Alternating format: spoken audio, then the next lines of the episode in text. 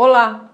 O Salmo 105, versos 4 e 5, nos diz o seguinte: Recorram ao Senhor e ao seu poder, busquem sempre a sua presença.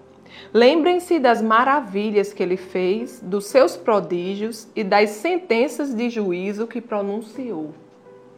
Amados, quando nós estamos passando por dificuldades, adversidades, circunstâncias, nós devemos sempre ter o Senhor como primeiro recurso. Nós devemos sempre buscar a presença do Senhor, sabe?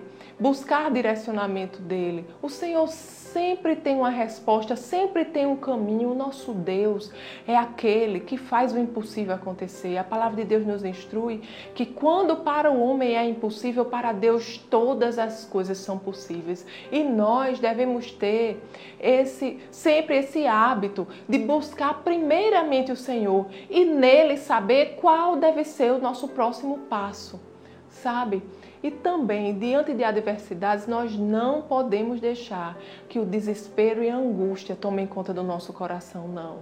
Em vez disso, nós devemos nos lembrar quem Deus é que Deus é fiel, que Ele diz que cuida de nós, que Ele diz que nos mantém em segurança, que Ele diz que Ele é a nossa provisão, que Ele é a nossa paz que Ele é o nosso refúgio, que Ele é a nossa fortaleza, que Ele é aquele que nos cura, Ele é a fonte de tudo que nós necessitamos.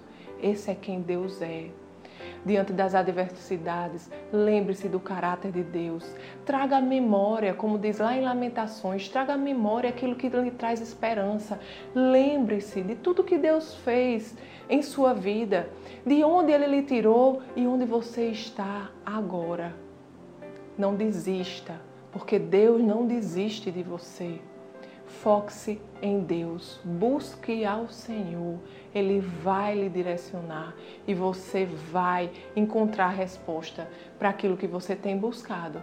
Amém? O Senhor está sempre falando. Vamos orar? Pai querido, Pai amado, te agradecemos, Senhor, porque tu és bom, porque você cuida de nós, porque, Senhor, tu tens um plano para a nossa vida. Independente, Senhor, do que possamos enfrentar neste dia, Pai, você está no comando e nós recorremos a Ti, Senhor, porque Tu tens, Senhor, o direcionamento para tudo, Pai. Tu, Senhor, és aquele que aponta o caminho, o melhor caminho para seguirmos, Pai. Queremos viver os teus planos, Deus, e não os nossos.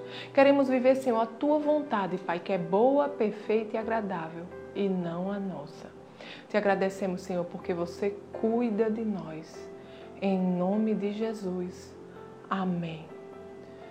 Tenha um dia abençoado e até amanhã.